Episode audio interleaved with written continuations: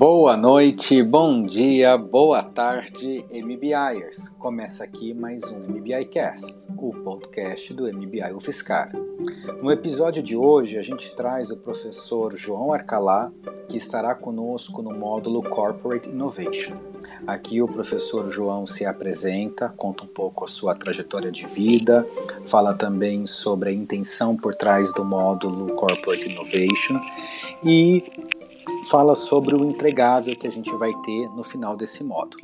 Né? A gente aproveita e coloca dois momentos em que o professor João conta um pouco a respeito da Gumer, que é a empresa que ele iniciou, enfim, usando aí a metodologia também do módulo Corporate Innovation. E como tivemos um episódio especial com a participação dos alunos, a gente traz aí uns momentos extras de perguntas de alunos. Esperamos que vocês tenham um bom carnaval, que se cuidem bastante e nos vemos na nossa próxima aula. Até lá!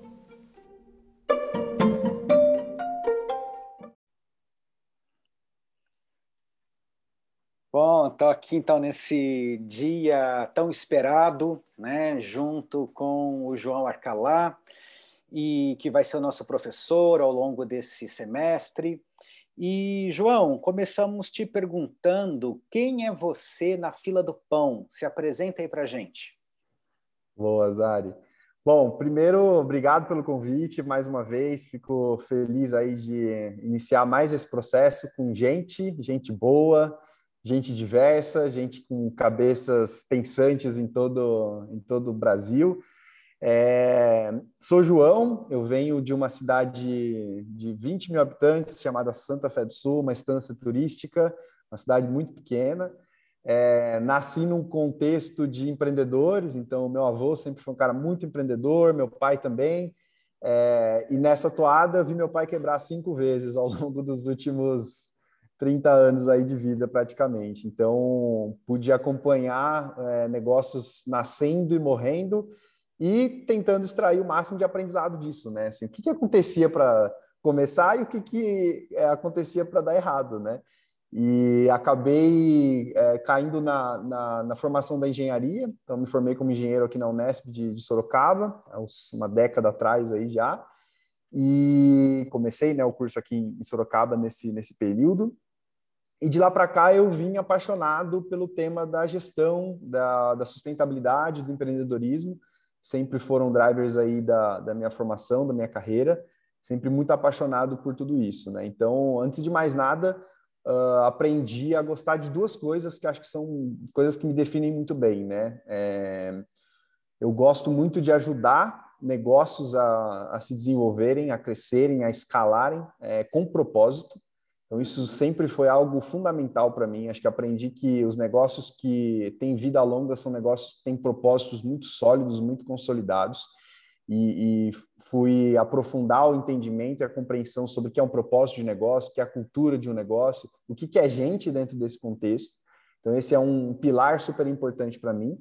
E o segundo pilar é lideranças, né? ajudar pessoas, independente uh, se elas vão se tornar líderes institucionais, mas ajudar as pessoas a liderarem as suas carreiras e a liderarem as transformações dentro dos seus negócios.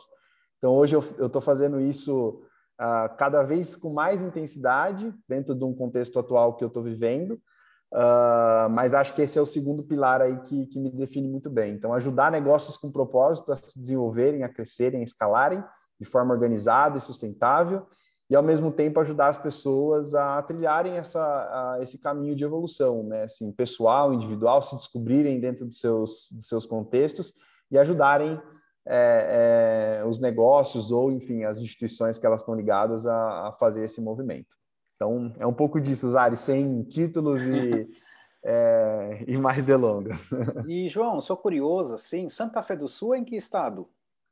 Santa Fé do Sul fica no estado de São Paulo, pertinho ah. de São José do Rio Preto, perto de Ilha Solteira, na divisa do Mato Grosso do Sul ali, Nossa, São Paulo e Mato Grosso do Sul. E a gente fala muito aqui no MBI, né, no campo social. Então me vem essa pergunta, né, como que você chegou para o MBI, né? Como que foi essa conexão aí de campo, criação de campo? Você tem uma jornada com o MBI, não é? Legal, é. Bom, minha história com o MBI começa é, há algum tempo já. Uh, acho que estou hoje como professor, mas estive aí do lado de quem apoiou a, a criar e a modelar um pouco desse processo. Bom, eu estava lá em 2015, 2016 mais ou menos, tendo uma experiência uh, dentre umas da, da minha carreira, mas estava dentro de uma universidade, né, prestando consultoria é, na área de, de inovação e eu tive a oportunidade de trabalhar com um projeto que foi submetido por um, uh, um laboratório de inovação no MIT chamado D-Lab. Uhum. E nesse processo eu conheci alguns alunos, né? Tive a oportunidade de trabalhar com alguns alunos, um grupo de japoneses e chinesas é, do MIT que vieram para o Brasil trabalhar nesse projeto com a gente. Era um projeto de cidades inteligentes que a gente estava desenvolvendo na época. E eu tive a oportunidade de, de, de, receber esse pessoal aqui no Brasil, com, com outras pessoas, inclusive algumas das pessoas que estão trabalhando hoje aqui na Gumer comigo. É, e nesse processo eu fiquei encantado com a possibilidade de um método educacional que mandava pessoas para outros países e essas pessoas estavam completamente conectadas com o nosso problema, né? Então era uma metodologia baseada em vamos entender o seu problema e vamos ajudar é, a resolver esse problema de alguma forma. Então, passei por alguns meses nesse processo aí com o pessoal do MIT, e aí recebi o convite do professor André é, para conseguir tentar trazer um pouco desse espírito para esse processo uh, do MBA, que na época era MBA de inovação, MBA de gestão estratégica da inovação tecnológica. O GTEC, né? O GTEC, que hoje é, tem aí o, o nome do MBI, e aí começa a minha história com o MBA, né? Resumidamente, eu apoiei durante três anos aí como coordenador executivo a construir o método, né, junto com o André, e a construir essa camada de professores incríveis aí que, que hoje é, é, se entrelaçam aí em várias turmas do, do, do MBI, é, de conhecer, né, tinha uma rede uh, de, de, pessoas aí da área de inovação e empreendedorismo, e eu fui trazendo essas pessoas para dentro do MBI, né, é, convidando, fazendo provocações, até a gente chegar num modelo que, óbvio que evoluiu muito de lá para cá, mas a minha jornada com o MBI começa por aí, né? Ajudando a, a, modelar isso e viver, né? Eu pude viver algumas turmas, três, quatro turmas aí, na perspectiva da coordenação e muito na perspectiva do aprendiz, né? Sempre gostei muito de consumir todos os conteúdos que, que eh, eram ministrados e as experiências que a gente fazia no MBI. Legal, nossa, você tem, assim, você faz parte da espinha dorsal do MBI, da Constituição, da história. Muito bacana a gente te ter como professor agora, né? Alguém que estava é, lá no comecinho. E, e, acho que tem uma provocação legal aí, né, Zari, assim, do, é, direto ao ponto, acho que quando eu comecei esse processo com o André, eu conhecia muito pouco de inovação, né? O MBI já tem alguns anos aí, e, e, acho que até isso caminha um pouco na minha trajetória profissional também, porque eu, uh, nessa época a Gumer estava sendo fundada, hoje eu sou CFO da Gumer, é, cuido aqui da área de financeiro e de gente de gestão, então muito endereçando aí a escalabilidade do time e cuidar do, do, do, do nosso, da nossa saúde financeira, né? É, então, muito do que eu aprendia no MBA eu trazia aqui para dentro da Gumer, para testar e, e, aprender um pouco como, como isso ia reverberar no mundo real, né, na prática. E, ao mesmo tempo, é, eu, eu cruzei com alguns executivos uh, incríveis assim durante esse período e tive a oportunidade de é, começar uma, uma nova sociedade. Então, acabei virando sócio da For Legacy. A For Legacy foi uma empresa fundada por alguns executivos, é, com o objetivo basicamente de investir em startups inicialmente. Então, a gente chegou a investir em 30 startups. E aí, nesse período, eu tive a oportunidade de navegar entre todas elas, estar é, no board de algumas delas, que eu, eu, participo até hoje como, como conselheiro. E é, a gente fez alguns grandes projetos de inovação. Né? Então, tive a oportunidade de apoiar na construção do programa da VLI, chamado Inova VLI, é, o programa de uma das maiores empresas de ferrovia do Brasil. Tive a oportunidade de fazer esse processo de inovação também com o produto da, da Braskem, é, na VLI, na, na Movida, na JSL. Então, acabei conseguindo ver na prática o que é o ambiente corporativo de inovação e, ao mesmo tempo, pilotando isso em algumas startups. Né? Hoje, essas coisas elas se misturam muito. Né? Então, uhum. é, a gente vai discutir isso ao longo do processo inteiro do curso, mas é um pouco do motivo de eu ter voltado para o processo como professor. Né?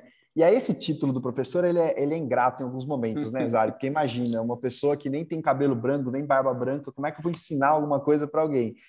Mas eu, eu me enxergo muito mais como um facilitador, né? Criar pontes, criar caminhos e espaços para que as pessoas acessem conhecimento e acessem trilhas é, é, para se desenvolver dentro dessa camada de inovação, seja pela perspectiva corporativa, seja pela perspectiva é, de quem está sendo a inovação. Né? Então, hoje eu vivo a inovação dentro do mercado de food service com uma startup e eu tenho relação com várias outras corporações ainda e tive a oportunidade também de viver isso do lado lá da grande corporação também. Que legal, João. Acho que o que você estava falando me lembra até o que o Eric Ries fala né, na Startup Enxuta, que toda a, que toda empresa deveria ter o cargo de empreendedor, né? Toda empresa que trabalha assim com inovação, né, como forma de crescer. E você acha que você traz isso na tua na tua trajetória, né? Eu escuto aqui também uma trajetória. A gente teve uma aula de arquétipos com a professora Zerbini, né? Você tem esse arquétipo do herói, né? Do mago, do transformador e do prestativo, né? Então assim é muito bacana juntar aí forças para que a gente vá para essa proposta aqui, que é o módulo corporate. E daí eu queria te perguntar, né, a gente fala muito em teoria U de manifestar a intenção, a força da gente colocar. E qual é a intenção do João nesse módulo corporate? Ou seja, qual que seria a tua intenção pessoal, sabe, com os alunos e a intenção para eles, enfim, para esse todo? Legal. Zari, acho que assim, é intenção pessoal, né? Assim, eu sou é, eu, eu me considero um aprendiz eterno, então é, eu, eu, eu, coloco uma intenção clara de aprendermos de forma conjunta, é, de forma coletiva. É, eu tenho uma certeza que é eu já não conheço mais quase nada de inovação, apesar de estudar muito e estar dentro disso o tempo inteiro. É, mas por que, que eu, eu, eu brinco é, é, é, nessa perspectiva? Porque as coisas elas estão mudando numa velocidade exponencial. Então, quando a gente estuda sobre cases de exponencialidade o tempo inteiro, eu vivi isso o ano passado de uma forma absurdamente incrível. Assim, aqui na Gumer, a gente passou por um crescimento de quase 100 vezes de tamanho da, da nossa, uh, da nossa base de clientes. Foi algo que nem eu conhecia. Então, eu, brinco que eu falava disso nos slides e hoje eu tenho um slide para contar essa história mundo real, né? É, então, eu, eu sinto que a gente precisa aprender junto, né, sobre esse, sobre esse processo, mas com um pano de fundo, com um processo, né? E no final do dia, é, no final desse processo, eu espero que a gente consiga chegar à conclusão de que as pessoas que conviveram com a gente durante esse período se sintam mais capazes de transformar suas realidades, se sintam mais empoderadas para dizer, bom, é, eu não preciso mais só da metodologia, eu sei um passo a passo que eu preciso seguir, mas eu tomei a decisão de liderar essa mudança dentro do meu contexto, né? Seja o contexto uma grande corporação, seja o seu contexto uma startup, seja o seu contexto é, um autônomo e assim por diante. A gente já teve de todos os, é, é, os casos e perfis dentro desse, desse processo nos últimos anos então, é isso que eu espero, né? Que a gente é, consiga, eu particularmente aprender, quero aprender mais, conhecer mais cases, conhecer mais histórias, conhecer mais perspectivas e garantir que as pessoas saiam daqui mais um pouco mais ricas em relação à sua capacidade, à sua competência de liderar a mudança dentro dos seus contextos. Esse é o, esse é a nossa intenção aí do, do, do processo, é assim que ele está desenhado. Bacana. É, não sei se você falou um pouco, mas acho que alguns podem estar perguntando. Conta aí, faz o teu pitch da Gumer, o que a Gumer faz, que você ah, mencionou legal. dela, cresceu tanto, né? Eu acho que. Boa, muito bom, claro, sem problema. Bom, a Gumer nasceu em 2014, ela foi fundada por três engenheiros de controle de automação, é, que são sócios da Gumer, uh, e meus pares aqui hoje, o Felipe, o Rafael e o Daniel. A Gumer nasceu num contexto uh, ah, para resolver uma dor do mercado, endereçar uma dor do, do, do ambiente de food service. Uh, especificamente, a gente começou com bares e restaurantes, com atendimento em mesa, né? Então, é aquele restaurante que você vai lá fazer a sua experiência restauradora, que tem a ver com o nosso propósito. A palavra restaurante vem de restaurar, do francês. Então, você vai lá não só para colocar comida para dentro, você vai para ter uma experiência restauradora de energia, de comida, de ambiente, assim por diante e a gente usa a tecnologia para harmonizar essa experiência. Na prática, o que, que é isso? Né? A Goomer nasceu com os cardápios digitais em tablet, não sei se algum de vocês já utilizou em algum lugar, é, começamos por aí. Alguns anos à frente, a gente lançou os totens de autoatendimento. Então, se você já comeu no Jerônimo, no Madeiro ou alguma das marcas do grupo, é a nossa solução que, que roda por lá. E em 2020, a gente, no período da pandemia, lançamos uma solução de delivery chamada Goomer Go, é, que é uma solução que veio com uma proposta de ser um canal proprietário para os restaurantes. E, e, a gente conseguiu escalar muito rapidamente. Né? Hoje, só para vocês terem uma ideia de alguns grandes números, a gente atingiu praticamente em nove meses uh, é, 2.600 cidades, mais de 2.600 cidades no Brasil, então é uma cobertura de quase 50% do, do, território nacional com a nossa solução. Em oito a nove meses, a gente transacionou aí mais de 400 milhões de reais. É, como solução total, o Gumer transacionou quase um bilhão de reais é, no ano passado. E quando a gente coloca isso na mesa, né, Gumer é, fez com que o mercado, pelo nosso modelo de negócio, a gente deixou para o mercado de bares e restaurantes quase 50 milhões de reais em economia. Então, o que nos orgulha muito é que não só a gente construiu uma solução de tecnologia para endereçar os problemas, mas a gente está ajudando o mercado. Né? Então, é isso que me faz acordar todos os dias para cumprir essa missão, é isso que faz o nosso time se movimentar, é servir os restaurantes, é servir esse propósito que o restaurante tem com a sociedade também. Que show, João. Olha, isso já dá espaço aí para muitos bons happy hours que a gente ainda vai ter quando passar esse momento pandêmico. Eu, Sem dúvida. Cada vez que eu converso com você, me inspiro aí de você chegar em C-level de grandes empresas. Esse ano que passou foi um case, né? Vivido ali no dia a dia. É, e sem, e sem, é, e sem glamour, né, Zari? Eu acho que esse é o grande ponto. Todo mundo acha que trabalhar no startup é algo, é o puff, a gente tem puff aqui, é, a gente tem uma piscina no fundo da Gumer, mas a gente sofreu bastante, assim, o ano passado foi um ano muito dolorido para nós, por, é, por vermos o mercado sofrer tanto, por ver tantas pessoas perdendo as, é, suas, suas vidas, é, foi um ano muito difícil. Continua sendo, mas a gente, guiado pelo nosso propósito, a gente sabe que tem uma missão, a gente tem que deixar um legado para o mundo e é por isso que a gente está empreendendo, né? Não é só para fazer um case, mas é para ajudar, é para deixar um legado positivo para o mundo mesmo. Legal. E João, assim, mais duas perguntinhas aqui para a gente finalizar. Acho que uma que os alunos queriam saber é qual vai ser o entregável desse módulo, né? Como é que você resumiria ele? E a outra que eu sei que a gente vai falar na primeira aula e entrar um pouco mais a fundo é uma pergunta que eu tenho escutado muito. Zari, depois você me conta, me explica como é que vai funcionar esse negócio de chamar um amigo para aula. Né? Legal, Zari. Bom, é, nós vamos reforçar isso desde a primeira aula e a gente vai fazer isso a cada aula, né? É, lembrando que esse módulo eu faço uma, uma, uma dupla aí com o professor Júlio, né? Que também é uma evolução desse protótipo que a gente construiu alguns anos atrás.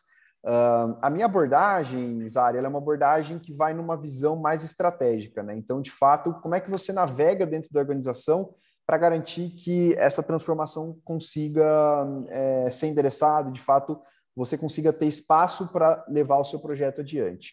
Como entregável final, é, e aí, de novo, em par com o Júlio, por quê? Porque o Júlio traz ferramenta mais, ferramentas mais práticas, né? Então, eu sempre vou vir numa abordagem mais estratégica, e o Júlio sempre numa abordagem mais prática em relação às ferramentas, né? Como é que você, de fato, modela essa solução e assim por diante. Mas como entregável final, é, o, eu gosto sempre de trazer uma, uma visão bem realista, bem, bem, bem prática.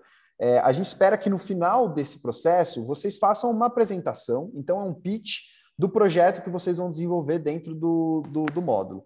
Esse projeto ele tem uh, o objetivo de endereçar uma dor da organização utilizando essa metodologia. E aí a gente vai ir conversando, são os oito passos da, da, da, da mudança do, do, John Cotter, e dentro de cada um deles a gente vai trazendo algumas ferramentas e algumas reflexões sobre como isso deve ser feito. Mas no final do dia vai ser uma apresentação que cada grupo vai fazer é, para uma banca, contando um pouco de como, qual era a dor, como você endereçou essa dor, é, é, qual é o cronograma para a implementação dessa iniciativa, qual é orçamento que você trouxe para essa iniciativa, quem são as pessoas envolvidas, quem são os perfis envolvidos, é, e finalmente os próximos passos, né? Como é que, pegando o caso do Luiz ali, né? É, o, o, final desse processo é o começo de um novo processo, na maioria das vezes.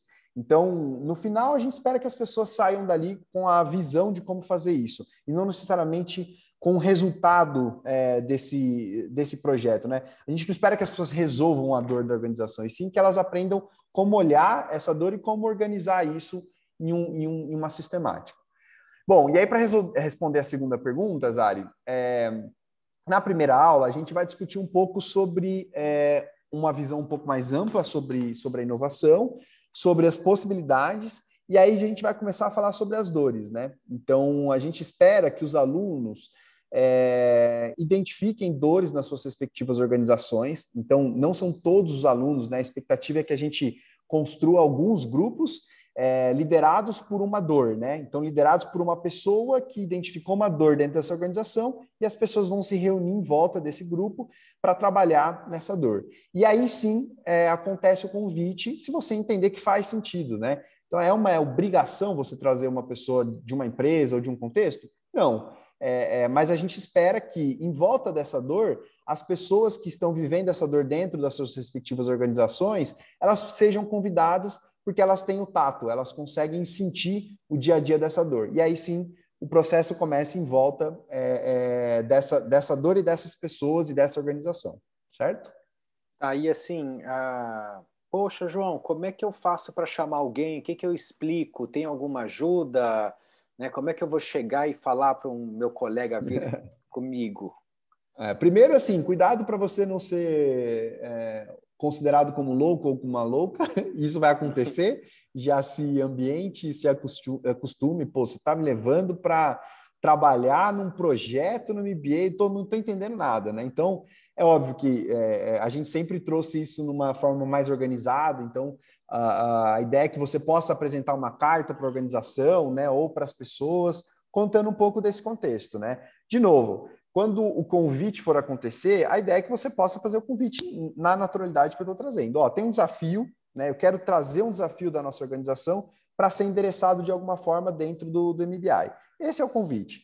Topa viver essa experiência, topa experimentar essa metodologia é, ao longo desses próximos meses? É um convite simples e as pessoas normalmente conseguem entender isso com, com certa facilidade, tá?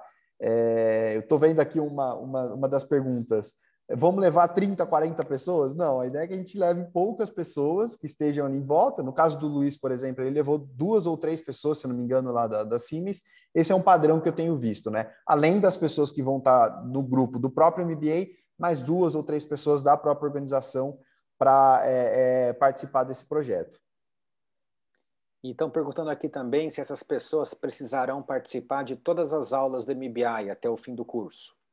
Legal. Zari, eu, eu depois de é, passar por algumas rodadas como essa que a gente vai começar agora, é, eu acho que quem tem que estar mais forte nesse processo é a liderança que vai estar no, no, no front do, da organização. Então, por exemplo, o Luiz, ele era a, a liderança ali do grupo da Siemens e tinham outras pessoas do MBA que estavam conectadas com eles.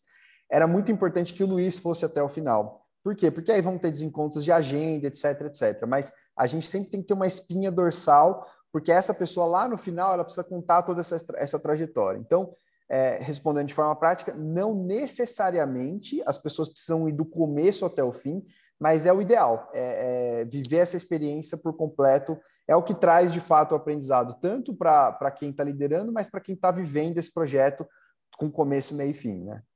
Uhum. Legal, é legal a gente estar tá fazendo aqui o MBI Cast, tá vindo perguntas né, no chat, a gente está gravando no Zoom, e é bom ver porque vai assim na hora, né?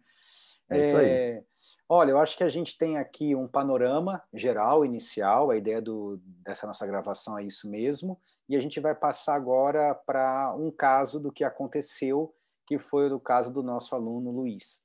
Tá? Ah, é, só para finalizar aqui, vi que chegou uma outra pergunta. Uh, então, assim, os colegas da turma do MBI não participarão do nosso projeto? Participaremos nós e nossos convidados da nossa empresa? É isso? É, vamos fazer uma, uma conta aqui, Zari, para ficar mais simples, né? Tá. Imagina que a gente tenha 20 pessoas dentro do, do MBI, só uma hipótese aqui. É, em teoria, essas 20 pessoas representam 20 instituições diferentes, seja lá qual elas é, representem. É, a nossa ideia é que nem todas as pessoas vão trazer dores para trabalhar, e isso acontece naturalmente, tá, gente? Ah, porque eu não consigo enxergar, porque minha organização acho que não vai ser bem aceita, assim por diante. Então, é, essas pessoas vão começar a se reunir em volta de temas, de, de outros grupos, né? Esse é o processo que vai acontecer entre a minha primeira, segunda, vai acontecendo de forma orgânica, né? Porque as pessoas que vão ficando sem o, a, a, clareza de que eu vou endereçar uma dor, aí sim ela vai se plugar em um grupo, certo? Então imagina que desses, dessas 20 pessoas, a gente vai formar cinco grupos, são cinco dores que vão ser endereçadas. Provavelmente essas pessoas vão se conectar em volta de cada um, de cada uma dessas dores. Aí, de novo, é, é essa estrutura a gente está montando, não precisamos se preocupar com isso ainda. E ali, é, dentro desses cinco grupos, aí a gente vai ter mais duas ou três pessoas externas que vão se conectar é, e que estão ligadas diretamente a essa dor, tá claro? Então, resumidamente, sim, as pessoas do, do, da própria turma vão se conectar e ainda vão ter mais pessoas externas que vão se conectar nessa mesma, nessa mesma estrutura, ok? Beleza. E acho que para arrematar aqui, qual a relação entre ser empreendedor e ser um líder de transformação? Puxa, boa pergunta, hein? Muito bom. É, eu acho que o, os, tem uma coisa comum aí, se a gente for olhar na, na, nas palavras, uma é objetiva e outra subjetiva. Eu, eu, brinco que o empreendedor ele carrega a palavra dor na, no DNA, né? Empreendedor. Então, a gente olha para a dor o tempo inteiro, a gente é aficionado por entender qual é a dor do mercado, qual é a dor do nosso cliente e resolver isso constantemente. É, um líder que trabalha com transformação, a transformação ela normalmente está associada a alguma dor, alguma mudança que precisa acontecer dentro da organização, só não está explícito. Então, o líder que trabalha com transformação tem que ter essa competência, essa capacidade de identificar as dores da organização para tratar elas de alguma forma, né? Então, eu vejo uma similaridade muito grande, assim, quem é, tem vontade de empreender e quem tem vontade de transformar as suas organizações. Precisa ter um amor e uma, e uma paixão por trabalhar e resolver as dores dos nossos clientes internos ou externos, como um trocadilho aí da, dessa pergunta. Show de bola. Obrigado, João. A gente se vê então na próxima aula do MBI. Show de bola, gente. A gente se vê, se preparem, respirem fundo e vamos embora. Obrigado. Falou.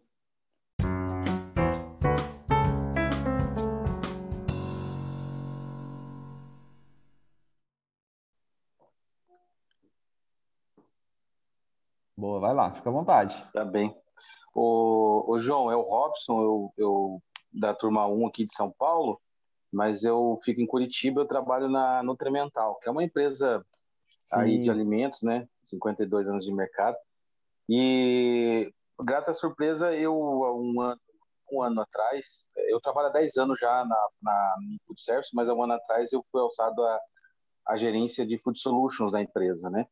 área de vendas e tal. E aí eu vi você falando de food service, é um tema que muito me interessa e eu queria entender um pouco mais é, como que você conseguiu acessar o porque assim o, o teu cliente é meu cliente final também né? Porque o meu cliente final a quem tem a, os, os, produtos que a gente lança a, os serviços que a gente é, é lança é justamente para é, resolver uma dor do transformador de food service né? Seja o restaurante lanchonete enfim onde tiver o transformador de alimentação. Como que você, vocês conseguiram acessar essa essa, essa rede mesmo, né? Porque o mais difícil para nós aqui como indústria é que eu dependo sempre de um, de um canal indireto, né, para acessar esse esse transformador. E eu vejo que você vocês já vão, vocês no final não precisaram ou precisaram no canal indireto ou foram direto nesse nesse nicho de mercado, assim.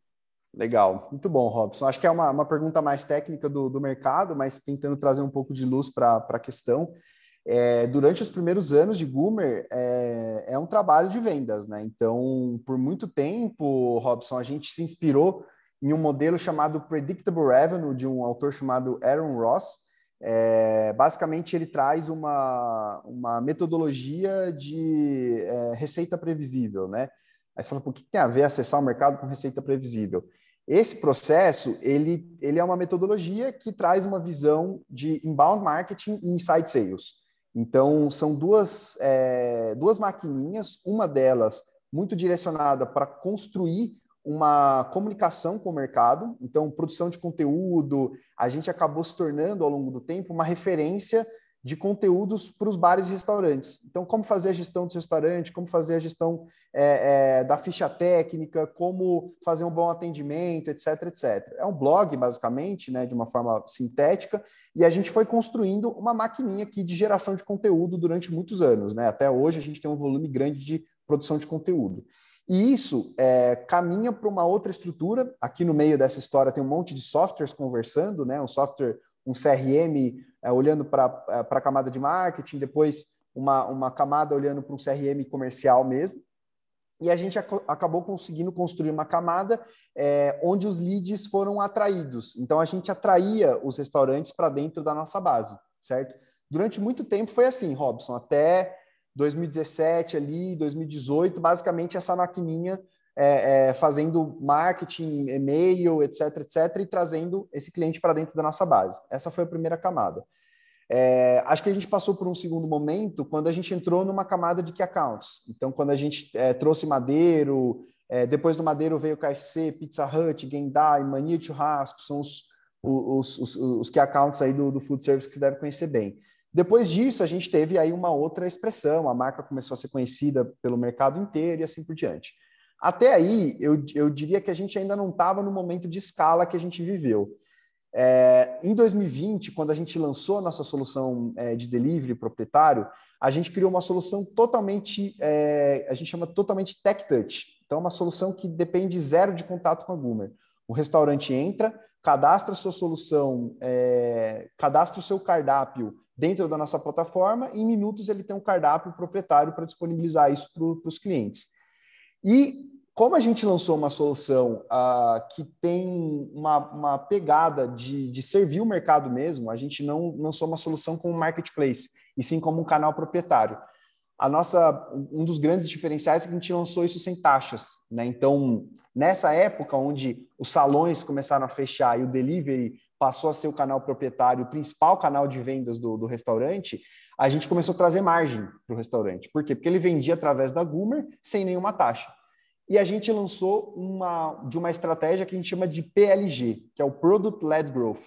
É, basicamente é uma estratégia onde o cliente entra numa versão gratuita e ele vai caminhando até uma versão paga do nosso SaaS, de uma solução de um software as a service. Resumidamente, quando a gente lançou e azeitou tudo isso, né, foram anos construindo o core da, da nossa inteligência de cardápio, de autoatendimento. Quando a gente lançou isso, o Tech Touch, é, só para fazer uma, um modelo similar, é o mesmo modelo que o Zoom usa, é o mesmo modelo que o Slack usa, que as empresas de tecnologia lá fora utilizam para ganhar escala. De repente, a gente começou a ter algumas centenas de restaurantes entrando na nossa base todos os dias. E isso vem acontecendo desde março do ano passado, algo que a gente nunca tinha vivido e continua acontecendo. A gente está criando um, um, coeficiente viral. Assim, quanto mais a gente está em restaurantes, mais restaurantes baixam é, entram na nossa plataforma e esse efeito continua ganhando é, é, viralidade. Então, resumidamente, é assim que a gente fez, assim. E é, são seis anos, né, fazendo isso.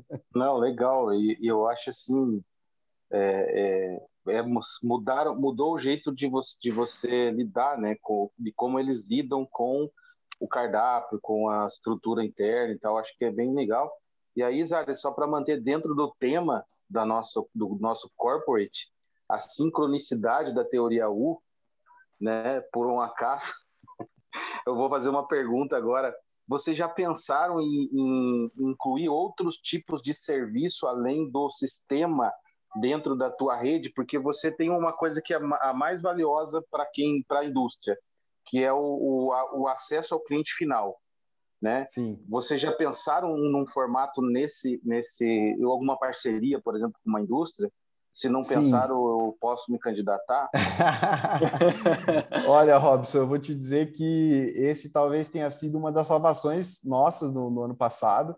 Então, também pelas sincronicidades e pela serendipidade que a gente tão conhece, eu falar de novo, acho que eu vivi tantas teorias do, do que eu estudava, vivi ano passado, que às vezes fica até confuso, mas eu tinha feito um curso de liderança no ano retrasado é, com uma, uma pessoa da Heineken.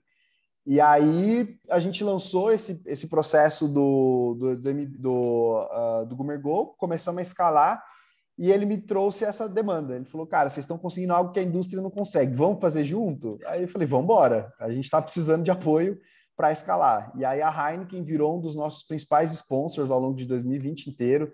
Se você colocar aí no Google Gumer e Heineken, você vai ver um monte de matérias de exame, etc., que saíram.